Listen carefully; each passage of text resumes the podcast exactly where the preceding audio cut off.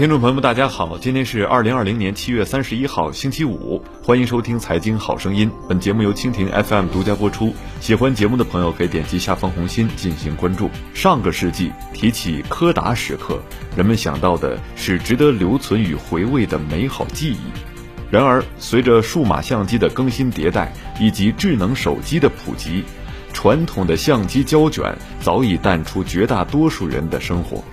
柯达的股价也在相当长的一段时间里一直不温不火，就是这家拥有一百四十年历史、一度陷入破产阴霾的昔日胶卷大王，成了最近两天全球资本市场最关注的焦点。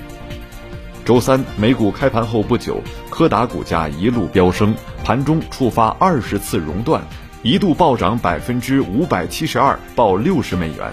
截至收盘，收于三十三点三二美元，涨幅百分之三百一十八点一四，市值十四点五亿美元。而本周一开盘时，其股价仅为二点一三美元。本周三个交易日，柯达累计上涨百分之一千四百八十，市值暴增十三点六亿美元。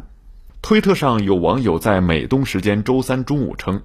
如果你在过去一小时内买了十万美元的柯达股票，现在你的这些股票价值四百三十万美元，不可思议。柯达的暴涨却与公司的老本行胶卷没有任何关系。美国政府根据国防生产法案与柯达达成协议，向柯达提供了七点六五亿美元的贷款，双方合作生产仿制药药物成分，以应对新冠病毒大流行。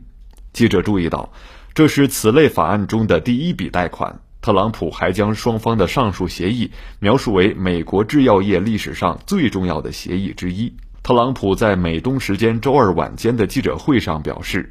这是我们第三十三次动用国防生产法案，将动员柯达生产仿制药以及活性药物成分。”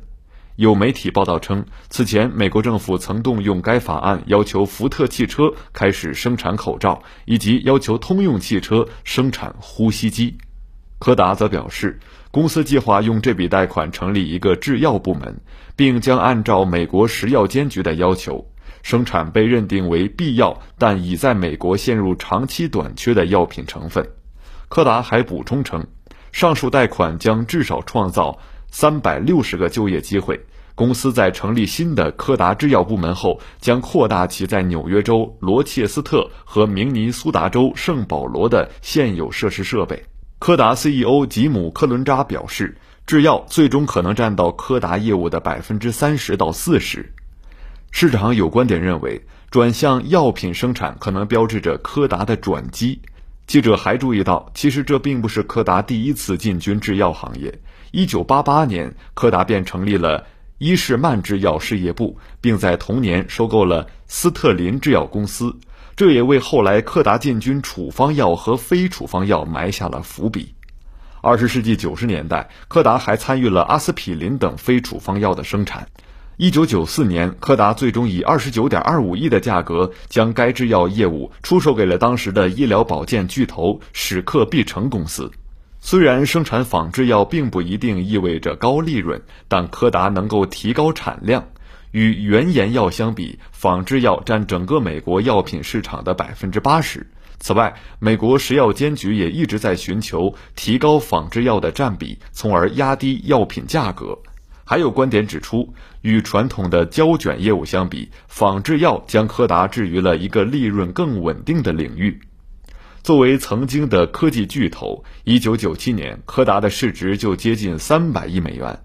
一九三零年至二零零四年，柯达一直是道琼斯指数的成分股，还一度成为基金经理被动持有的个股。其实，由于相机胶卷的销量下滑，且公司向数字摄影的转型过慢，柯达在二十世纪九十年代末便开始陷入财务困境。二零一二年年初申请破产保护不久，柯达宣布停止生产数码相机和数码相框，专注于数码成像市场。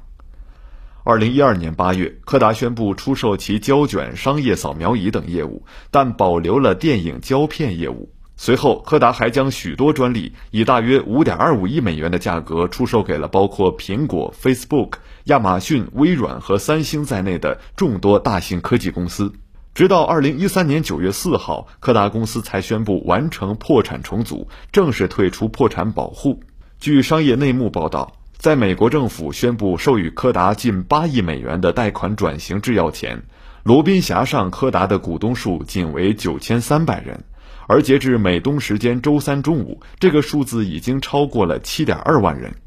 然而，在柯达股价暴涨的同时，也有华尔街分析师质疑：为什么美国政府没有将同样的协议授予那些有现成专业技术、知识产权的纯制药公司？福布斯周三还发表评论文章，列举三大原因，告诉投资者注意投资风险。